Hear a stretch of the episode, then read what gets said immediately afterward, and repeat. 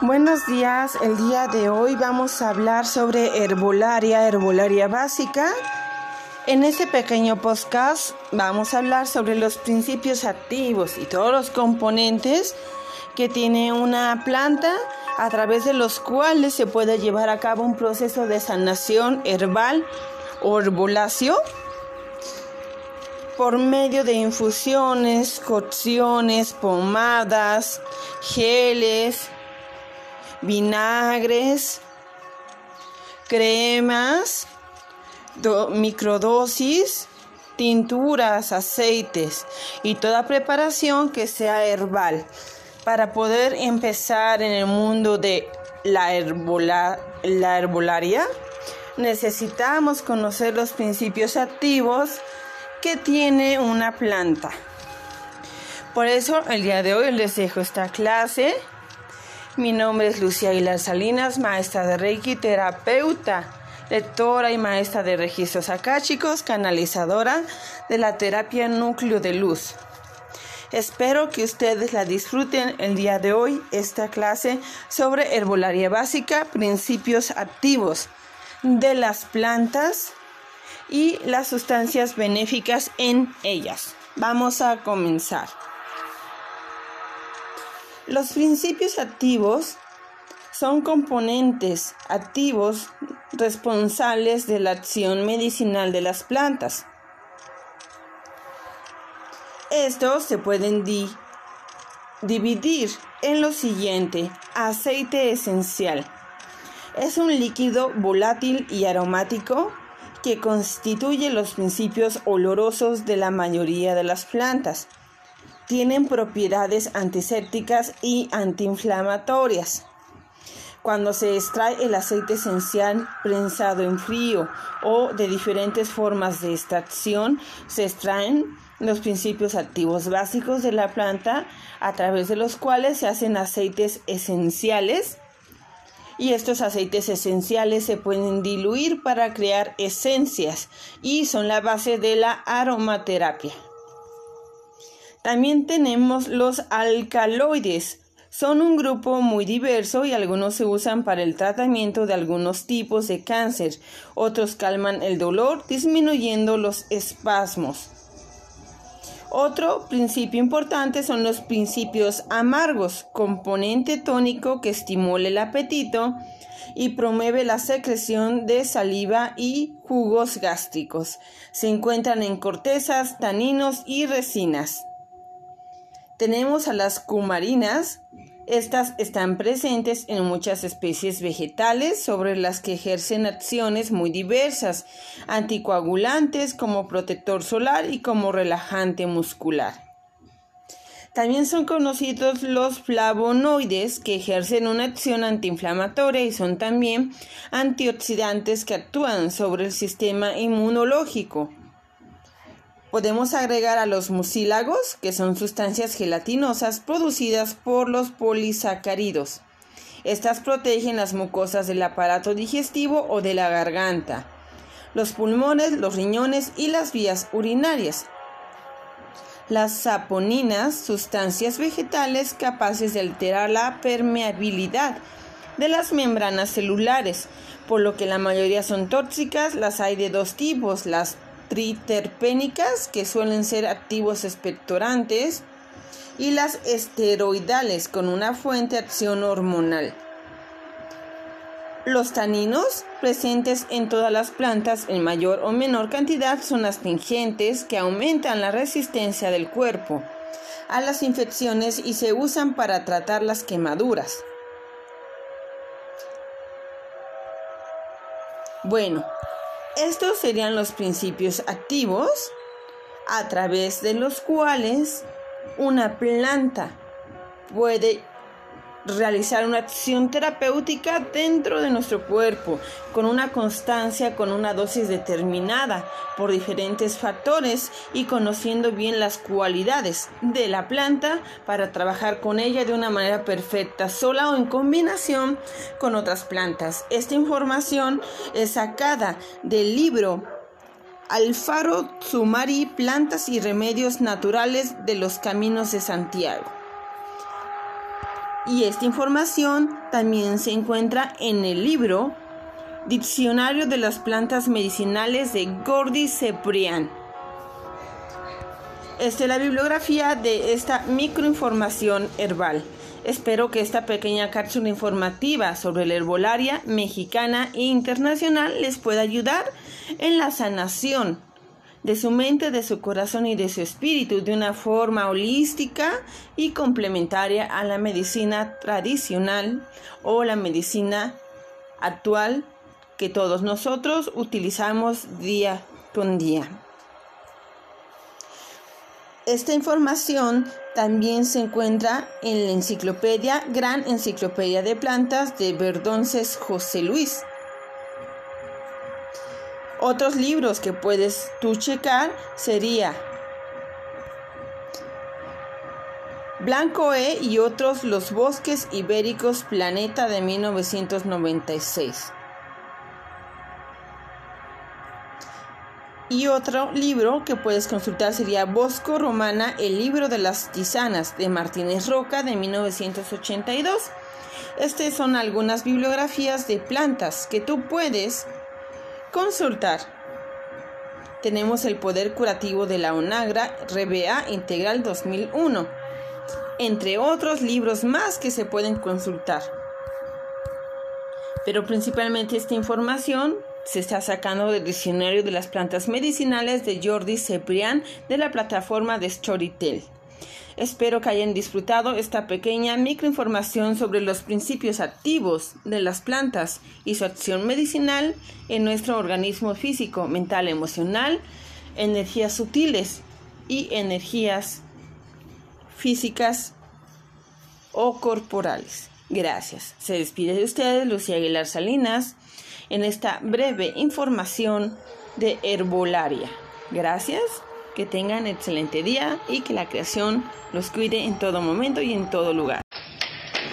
Bienvenidos, soy Lucia Aguilar Salinas, maestra de Reiki, terapeuta de núcleo de luz, canalizadora de la terapia, núcleo de luz y canalizadora de la creación, registros akáshicos y terapias alternativas.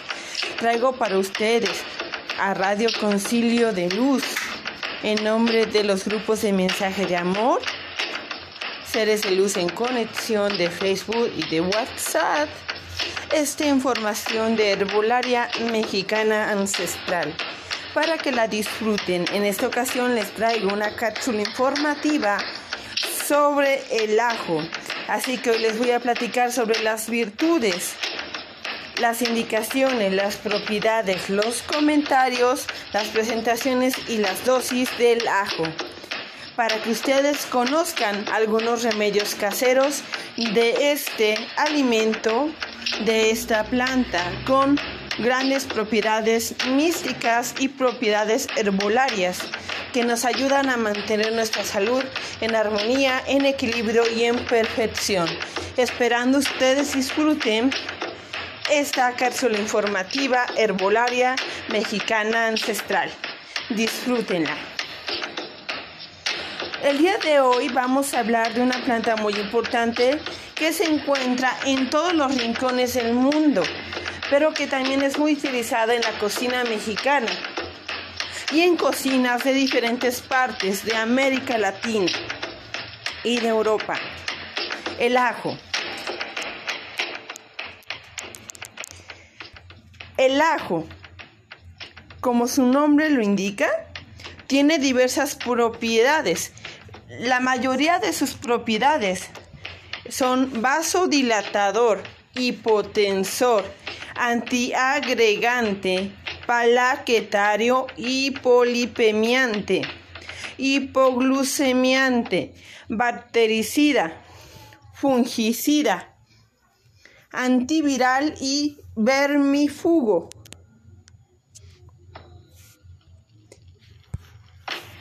Estas son algunas de las propiedades del ajo.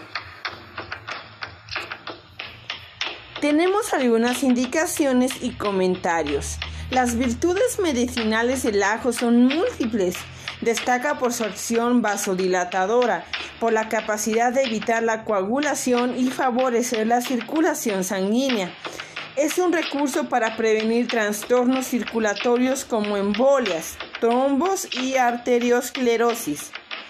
Mantiene los niveles de colesterol, ayuda a bajar la tensión sanguínea y aleja la posibilidad de padecer una complicación cardíaca.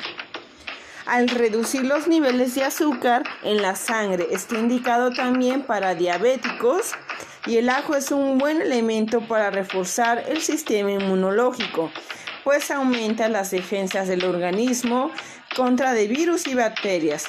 Se aconseja como remedio natural para la gripe, catarro, bronquitis, laringitis, sinusitis y en determinadas alergias como el asma.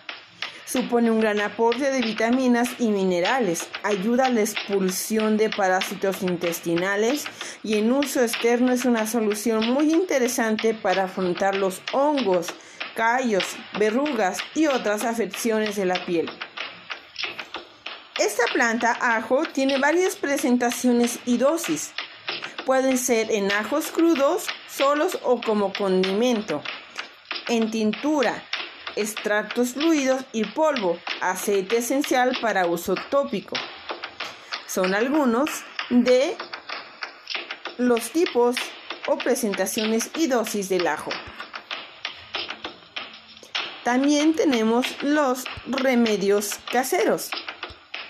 Los remedios caseros del ajo que ya tienen investigación son los siguientes para que los vayas apuntando. Ajos crudos. Es un remedio sencillo para estimular la circulación sanguínea. Los ingredientes en este caso serían dos dientes de ajo crudos. No hay que excederse. Lo puedes hacer en ayunas, en ayunas, sin embargo es muy fuerte para tu sistema gástrico. Si no puedes con un ajo, con dos dientes de ajo, comienza con medio ajo y ve aumentando, pero en ayunas. Hazlo durante siete días y luego descansa. ¿Cuál sería la frecuencia? Basta con masticarlos cada mañana como costumbre. Hay un remedio de zumo para las amígdalas inflamadas. Los ingredientes serían dos dientes de ajo y un vaso de zumo de limón. ¿Cómo voy a preparar esto? Se machacan los ajos y los vertemos en el zumo de limón caliente para disimular el mal sabor. Puedes agregar, o añadir una pizca de miel o una cucharadita de miel, ya que el sabor del ajo es muy fuerte. ¿Qué frecuencia voy a utilizar? O frecuencia, un par de vasos al día mientras dure esta inflamación, sin exagerar o pasar de 7 días. Así como este, existen varios remedios más. Tenemos otro remedio que sería compresas para los callos cuyos ingredientes serían cuatro dientes de ajo y una cucharada de aceite de oliva, preparándolo de la siguiente forma. Se machacan los ajos con la ayuda de un mortero o la licuadora o una cuchara y se echa sobre ellos el aceite de oliva. Se deja reposar unos 10 minutos para luego empapar una gasa con el aceite y aplicarlo con firmeza sobre el callo. ¿Qué frecuencia vas a utilizar? Se repite la operación varios días refregando con suavidad el callo hasta que se consiga reblandecerlo. Es muy importante que sigas estas indicaciones. Si alguna receta no es conveniente para ti, no la hagas porque cada persona es diferente. Así como el ajo lo puedes utilizar solo, lo puedes utilizar con una cierta combinación de plantas o plantas con las que combine el ajo. Es muy importante que tú conozcas con qué plantas puedes combinar o no combinar el ajo para potencializar sus beneficios y sus principios activos. Las plantas con las que combina el ajo sería limón, eucalipto, equinacia, tomillo, lavanda, jengibre, comino, cilantro, canela, olivo, espino, albar, vinca pervinca y ginkgo. Estas son algunas plantas con las cuales tú puedes combinar el ajo. Debes de seguir las siguientes precauciones. Es muy importante que cuando apliques herbolaria ancestral tomes en cuenta las precauciones porque no todos los principios activos de una planta son positivos para tu tratamiento y pueden generar reacciones.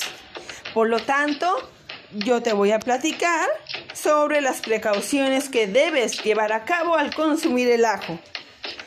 Se deben evitar las dosis elevadas y especialmente de ajo crudo, sobre todo durante el embarazo y la lactancia. Por lo tanto, si tienes un embarazo o estás en lactancia, no consumas ajo. Estas son las precauciones más importantes, puesto que es muy fuerte para el sistema digestivo. Ve agregándolo a tu dieta poco a poco. Combínalo con algo dulce para que no te quede un mal sabor y hazlo en momentos en los que no vas a sudar mucho porque con la sudoración se puede percibir el olor del ajo. Hay algunas leyendas y tradiciones. Se dice que en la antigua Grecia el ajo estaba considerado como una fuente inagotable de fortaleza, por lo que se ofrecía a los atletas para redoblar su vigor en las pruebas olímpicas. En Egipto, como también en Grecia, se plantaba en las cruces de los caminos como señal de protección contra posibles maleficios. Otros usos del ajo. Se dice que el ajo es un elemento insustituible de la cocina mediterránea como condimento para la elaboración de guisos o como ingrediente en sopas y verduras. Ahora ya conoces un poco más del ajo. Con esta bibliografía herbal nos estamos aproximando más a tener una alimentación más sana, basada en la herbolaria celestial o herbolaria ancestral que ya todos conocemos y vamos a ir profundizando poco a poco en las plantas, en los alimentos que pueden fortalecer nuestra mente, nuestro corazón y nuestro espíritu. Espero hayas disfrutado esta bibliografía sobre el ajo. Que tengas un excelente día y Lucía Aguilar Salinas de la Ciudad de México, Terapia Núcleo de Luz, trajo hasta tus oídos, hasta tu lugar en cualquier parte del mundo, la bibliografía de la planta ajo como medicina herbolaria o como herbolaria tradicional y ancestral. Que tengas excelente día y que la creación siempre te proteja, te purifique, te limpie, te sane y te llene de luz y de amor.